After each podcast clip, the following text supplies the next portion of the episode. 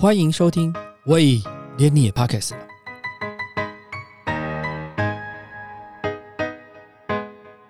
大家好，我是威廉。这两年因为新冠疫情的关系，让我们在家吃东西的时间变多了，很多人自己做菜的机会也变多了。但是，一道菜要好吃，除了食材本身是不是新鲜的之外，调味这件事情也是很重要的关键。最近看了一本书，是脸谱出版社出版的《调味学》。这本书是一个有二十多年经验的厨师贝奇·瑟林加特所写的。他分析了各种不同味道调味的原理，也分享了很多实用的烹饪秘诀，像是在煮意大利面的时候，为什么要在里面加盐？怎么样能够让蛋的滑嫩度大增？这本书呢？带给很多新手或者是一些老手会有各种不同的感受。其实我们都知道，我们的人的味觉啊，分为咸、酸、甜、苦跟鲜。这本书上来告诉我们说，从风味理论的角度来谈呢，谈的是辨识、营造平衡风味，跟如何利用风味挽救一道不平衡料理。谈风味理论，首先要了解风味组成的结构是什么，大概就是书上提到的甜、苦、油、鲜，然后到香。回想我们常常看到很多漫画形容有绝对味觉的人，比如说神之拿，他可以在这个红酒的世界里面感受到细微的味道的变化。比如说他在介绍酒的时候，会说在脑海中浮现一座湖。湖的东央有一座岛屿，然后在这个这个酒的过程当中，它的 collection 是这个有一座桥可以连接到这个岛屿上面，但是另外一个人他的味觉可能没有那么好，他就没有办法感受到那个桥的存在。我们一般的人很难了解这些细微的差异是怎么造成的。比如说我们在喝咖啡的时候，常常用两个字来带我们的咖啡的感觉，好比说果香。其实，事实上，我们要怎么去形容你喝到这杯咖啡的感觉，很难用文字的描述来表达这个事情。所以我们常常用果香，哦这这个杯咖啡有一点果香味，好像就是想要透过一个味道的方式，或者一个形容词，把呃你所感受到的东西跟你的朋友分享。但是你知道味觉是怎么样产生动作的吗？嗅觉跟味觉，它是感觉、认知、记忆跟情感相互关联所造成的。来自于口腔内，经过鼻腔所感受到的嗅觉，带给我们风味跟愉悦感，这是一个关键的因素。人类辨识这些味道的过程当中，是从我们舌头上的味蕾上面的一个味觉接受器，透过这个味觉受器将讯息传递到大脑，然后另外你的嗅觉细胞会启动，把这些感受爬寻你脑海当中过去有的记忆力。让你的味觉跟你的嗅觉两个去结合，所以你开始会有个具象的形容词，好比说哦，这个东西的味道像什么？比如说你说哦，这个这个咖啡它带有果香味，或者是 whisky 它带有什么样的味道？或者是这瓶红酒这个口感带有什么味道？比如说 Burgundy 的跟 Margaux 的地区，它的口口感带给你的单宁味是什么样的味道？所以我们开始用我们过去的经验。跟我们所现在感受到的东西，去形塑我们所要表达的感受，传递给别人。那味觉跟风味也不同，基本上有六种基本的味道是什么？咸、酸、甜、油、苦、鲜。这六个感觉透过口腔的辨识出来之后，另外还有加上另外两个重要的因素，一个是辣度，一个是薄荷的凉。它是代表的温度，所以我们透过这个温度跟这个咸、酸、甜、油、苦、鲜，把这东西结合起来之后，产生我们的对于食物食材的感受。而风味是把基本的味道跟食物的特质、香气跟我们过去的记忆去结合，所以在我们的脑海当中，它会形成一个图像，去形容我们所感受到的这个体物。那实际上，食物是透过舌头上的小颗粒。这个菌状的乳突，这乳突里面藏有味蕾。那这个每个味蕾大概有五十到一百五十个味觉感受细胞。当我们吃东西的时候，这些蛋白质受气会传递讯息到大脑里面去。大部分的人大概有一万个味蕾在运作，大概平均每十天会更新一次。可是呢，我们常听到长辈会说：“哎呦，怎么现在越吃越没有味道啦？”或者是我们的老妈妈们做饭的时候会越来越咸。事实上，根据研究，在四十岁之后，这些部分的味蕾会消失掉，所以我们的感受会越来越弱。可是你不要担心，老天爷是公平的。当我们的味觉开始减弱的时候呢，其实我们的嗅觉会慢慢的变强。它会来替代味觉帮我们工作，所以我们过去常在看食物的时候，我们形容说从色看到这个料理的外观的时候呈现出来的样貌、摆盘、颜色、香、气味、热度，然后再进入到我们所谓的胃的世界里面去。先前我们有访问过林金福医师，他说他现在七十岁了，他吃的东西已经不多了，但是他们现在都用“品”这个字来看待食物，所以他细嚼慢咽。用“品”这个字来享受它这个鲜味，的享受这个过程。同样的，其实从医学报告来讲，如果你呃不抽烟，有适当的运动，你的新陈代谢维持在某一个程度的时候，其实我们的味觉衰退也会减缓，这大家也不用担心。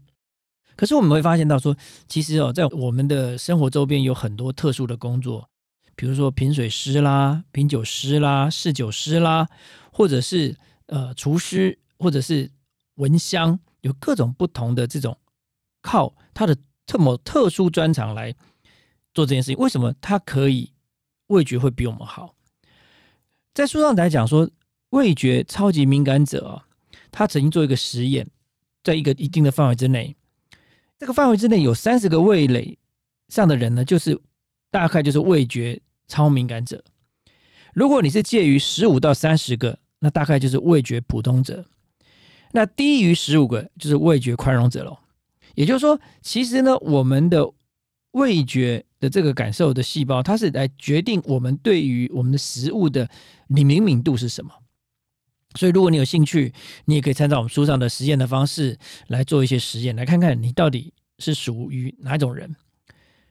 另外，还有一个知识分享是，四千个美国人来测试调查当中，我们发现。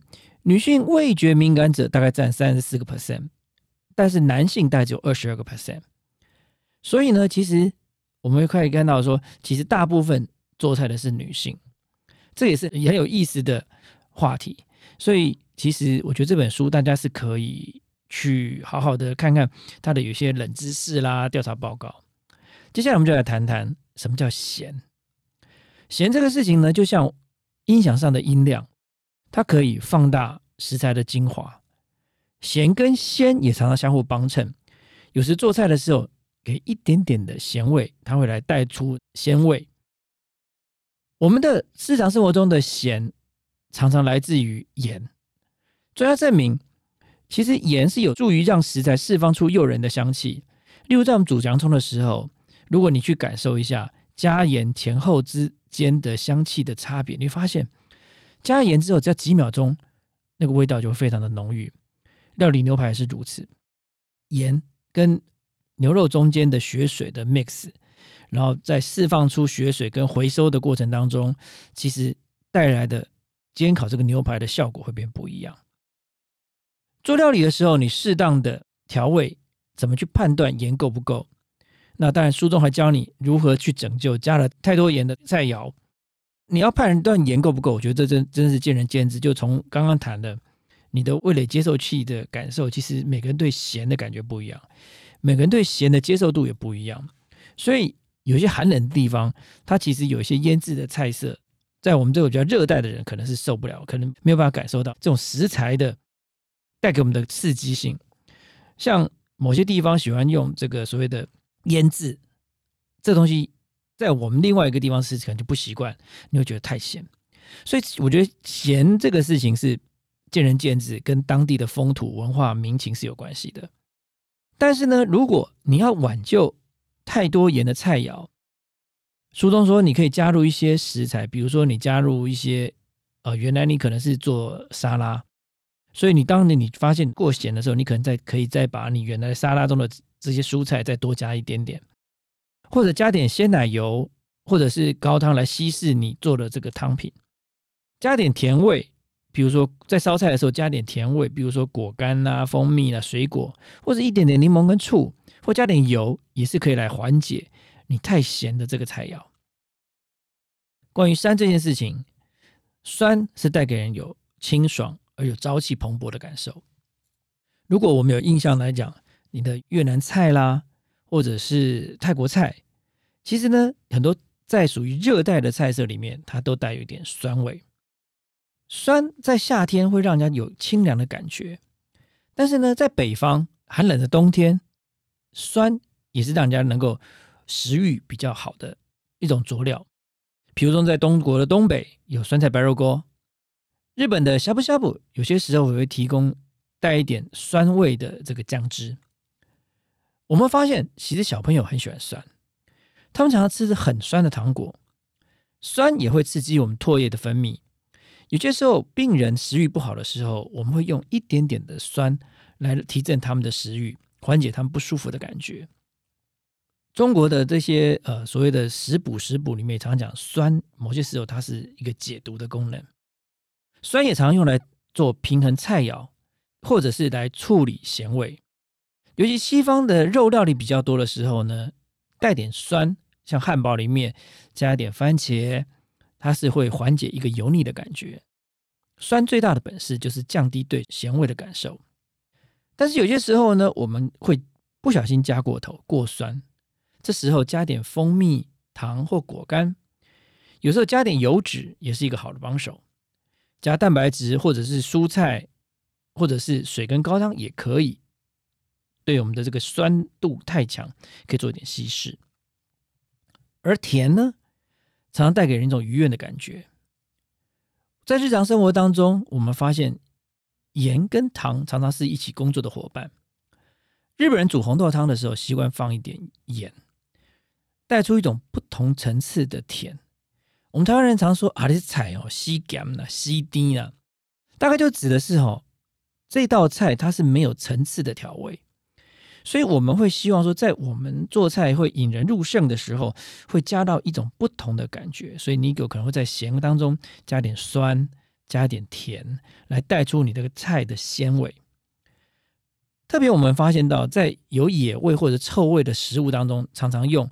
甜来带，其实举个例子，像我很喜欢的 b r i c h e s 通常它有一个比较重的味道。我们常在吃 blue cheese 的时候呢，会加一点蜂蜜，异常的合适。烤肉的时候呢，常常把蜂蜜和入我们的酱汁当中来烧烤，会带来香气。中式菜色当中有各种不同的蜜汁系列，比如说蜜汁叉烧、蜜汁火腿。或者是我们常吃的北京烤鸭，或者是我们的广式烤鸭，都有糖的影子存在。为什么料理喜欢加入糖？以日本寿喜烧为例，在滋油跟油脂的交融下，等于加入一点糖，产生一些焦糖化的香气跟油脂的一起反应。从学术上来讲，梅纳反应是氨基酸跟碳水化合物碰到热时候产生的反应，因此会产生几百种。新的风味，所以烤肉、烤面包的外皮有点焦黑，它会带来香气。同样的食材，你用生肉跟炙烧，它会产生口感跟香味的差别，这就是梅纳反应。在糖化则是不一样的，糖在加热过程当中，糖褐变时，食材中的糖分会经历不可思议的转变，它会释放出食材中的甜味。所以烹饪最精彩的时候是透过热。让我们的分子结构产生改变，带来我们的不一样的食物世界。而油脂，大家都很讨厌肥胖，可是你有没有发现，我们对于食物当中，特别是动物肉中是否含有油脂，跟油脂的长相，我们很计较。我们去呷哺呷哺店的时候，点大众牛，一来你绝对发现它是没有什么油花的肉品，所以它是最便宜的。干干柴柴的。众所周知的松板牛，我们常常在铁板烧啦，或者在烧肉店啦，你看到它冰箱里面的铁板牛，或者是厨师端上来铁板牛，你会发现它的油花绝对是分布均匀，如雪片般的点点分布在整个肉块上面。包含松板猪、松板牛都是这样子的。无论是任何肉品，含有脂肪的部位，在加热过程当中，它会产生出阵阵的香气。特别是像烤肉啦、铁板烧啦，或者牛排啦，在制作过程当中的油脂跟铁板的热度所融合出来的味道，是引人进入情境的重要关键。所以有些餐厅会进行所谓的周边服务。为什么？在第一手的过程当中，它透过香气带给你一个刺激，你会想要吃这道料理，然后带给你迫不及待的心情。有些汤品在加热之后呢？肉里面的油脂会流入到汤当中，跟汤品的 mix，你会感觉到这个汤是比较温润，而且比较温暖的感觉。像台湾有一家呃很有名的鸡肉汤锅店，你会发现它端上来的时候呢，只要放大概三五分钟，上面就会结一层薄薄的薄膜，那是整个油脂把这个汤给盖住。当你把这个油脂给化开的时候呢，刹那间。整个热度就上来了，所以在我们的餐饮当中，油脂是一个很重要的关键。各种油脂，无论是动物性的还是植物性的油脂，会因为各种不同情境的需要，而被适当的加入各种料理当中。台湾人常吃的卤肉饭，我们会发现到，其实呢，除了猪肉之外，猪肉末之外呢，它还带点猪肉的油脂。我们在做一些生菜沙拉的时候，我们习惯用一些橄榄油或者是洛梨油。近年来，为了养生的需要，我们可能会希望用一些不会在加热过程当中产生不好的现象的油脂，所以橄榄油可能是我们一个很好的选择。接下来我们谈到苦，大家真的很不喜欢苦，所以根据这个苦的形容词就比较多，比如说良药苦口，好的药它带给我们就是苦的感觉。形容这个人很努力的规劝我们，叫做苦口婆心。大家天生都喜欢甜，不爱苦，特别小朋友就是这样子的。所以很多药也很奇怪，你在吃这个药的时候，就发现到只有一个形容词，就是苦。但是苦这个字，好像在我们日常当中饮食上，我们都没有太在意它的层次。好像我们像我们台语讲的“西甘西低”，好像我们没讲过“西扣”，好像苦好像就是一个一个味道，它就是。一个层次，它好像没有这个这个已经感到到苦，已经到了一个极致，就没有什么比较浅一点的苦或比较深一点的苦。但是料理中的苦呢，是一个手法。由于苦的存在，才会感受到其他食材味道的不同层次。所以，当你可以透过某种料理的模式手法，让这个苦有更多层次化，比如说你用焦糖化烧制它，穿烫。会降低它的苦味，冲洗也会降低它的苦味。加糖、稀释、加油脂、加热，这会让苦的层次会产生不同的变化。鲜，中国字形容“鲜”这个字很有意思。鱼跟羊，曾经我在中国旅行的时候呢，在徐州，他就我就吃过一道汤，他就是把鱼跟羊肉汤摆在一起，那个味道我。无法形容，但是它就很非常鲜美。所以中国人在讲“鲜”这个字，就是鱼跟羊肉摆在一起，他就感觉到鲜。可在我们料理过程当中，新鲜我们会把它当做是鲜味的来源之一。但是呢，我们也常常讲提鲜，就是在我们的饮食料理过程当中呢，我们会加入一些特别的东西，通常是相对的，比如是酸。可能加点甜，咸加点甜，苦可能加点糖，这样的方式呢，用一个对比方式，把原来你所要强调的那个味道呢加强化。比如说我们在吃凤梨的时候，有的人习惯加一点点盐，那为什么会甜跟盐放在一起？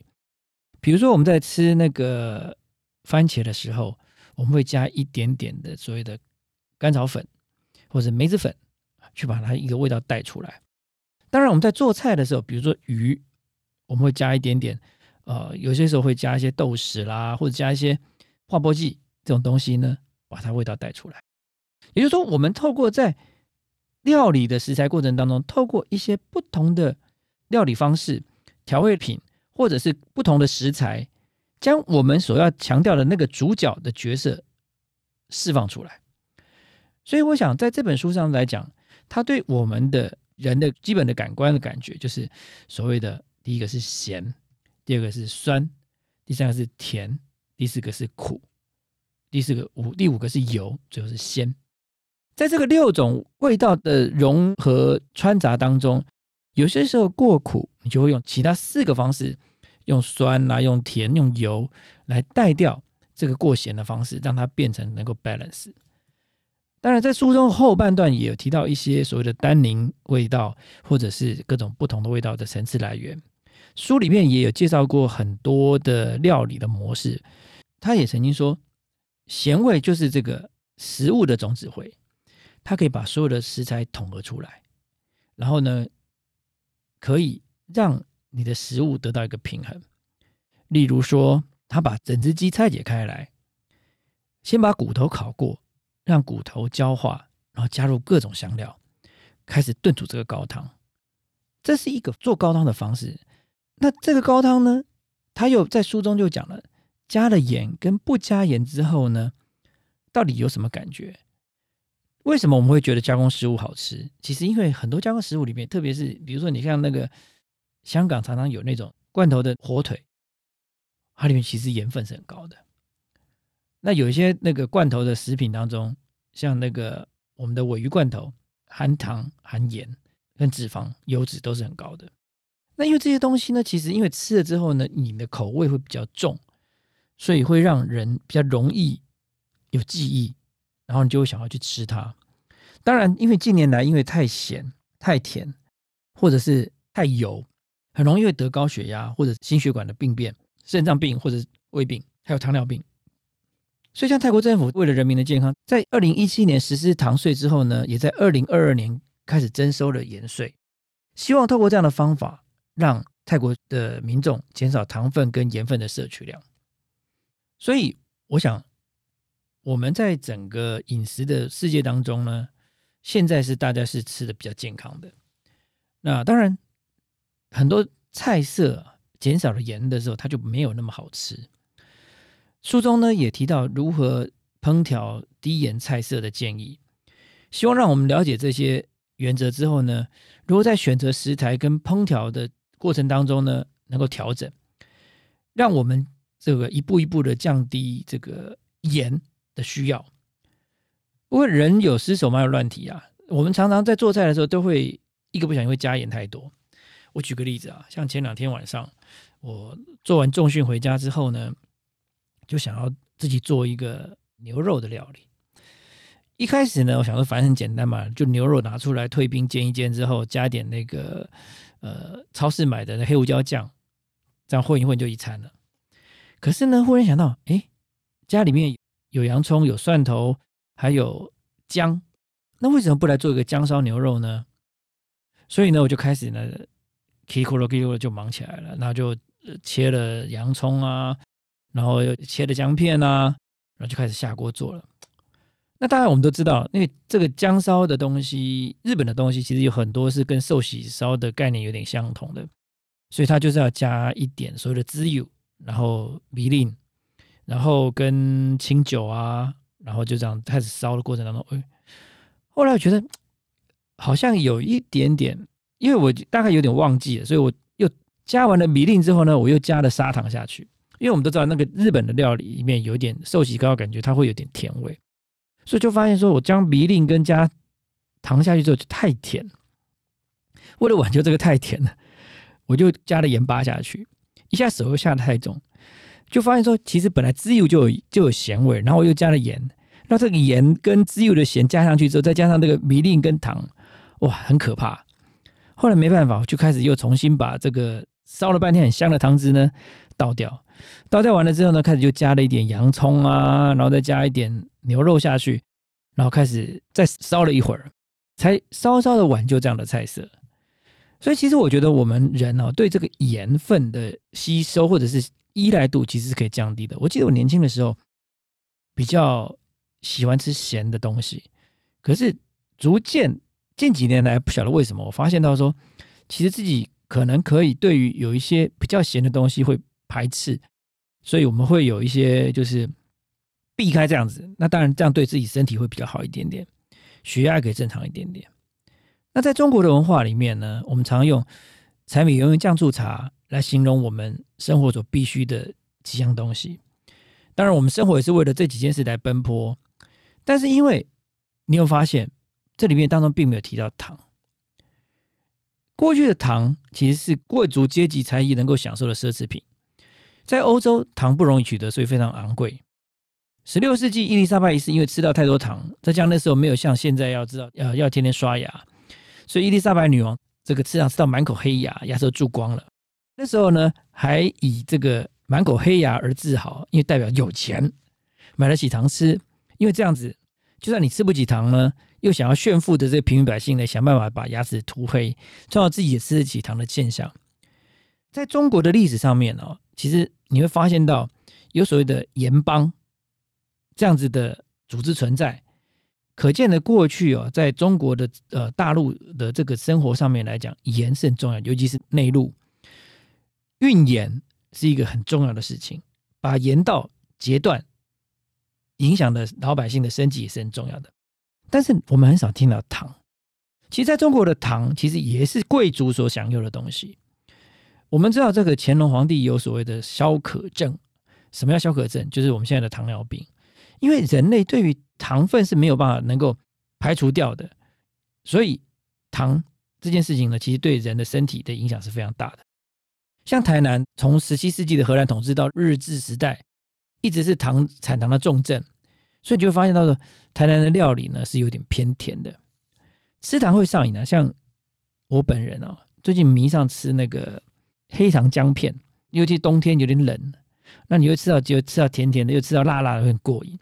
所以呢，就常常在晚上看电视的时候呢，就啃那个黑糖姜片来吃，就觉得 后来有点内疚，觉得这样子是有点不太健康，所以这两天就不太敢了。所以哦，你有没有想过一件事情？为什么糖？甜点会带给我们愉悦的感觉。那为什么这些甜点这些东西呢，都是最后才上桌？在书中，我们的作者也给了我们的解答。因为哦，在十七世纪的欧洲人啊是非常好客的。当有客人离开派对时，觉得不满意或者是饿肚子，对主人来讲是丢脸的。但是这些派对响宴一办就办了好几个小时，到最后呢，往往就大家都很累。所以最后端出这个做好的甜点啊，为那场飨宴画下句点，确保这个离开的人都可以吃饱。所以 dessert 它是从古代的法文啊演变而来的，意思就是把桌子清干净的意思。可这些科学界对于为什么最后才会上甜这件事情有不同的看法。根据二零一六年挪威的学者发表研究认为啊，只要摄取一点糖之后呢，会传递讯息到我们塞满东西的胃里面。告诉要胃要放松，所以呢，就可以多容纳一点点东西进去。所以我们常常讲说，吃甜点的胃跟吃饱的胃是两个不同的胃，其实就在形容这个现象。所以呢，我们明明可以吃到很饱时，当我们吃过甜的时候呢，可以再塞入更多的食物。我想啊，大家说哈，这个大道至简啊，很多时候一道料理不需要太复杂的程序。只要懂得慎选食材跟调味，就能恰到好处。就像我们在日本的那个寿司主厨，他重点是醋饭的温度。所以我想，如果你想要亲自下厨，又想要调出一手好味道，你喜欢美食，但是不知道怎么去品，我想可以把这本书找出来，《调味学》来研究研究。谢谢，感谢你收听。喂。连你也 p o c k e t 了。如果你喜欢我们的节目的话，请记得帮我们按赞、订阅、加分享，也欢迎留言告诉我们你对节目的想法，或者是想听的主题哦。谢谢你。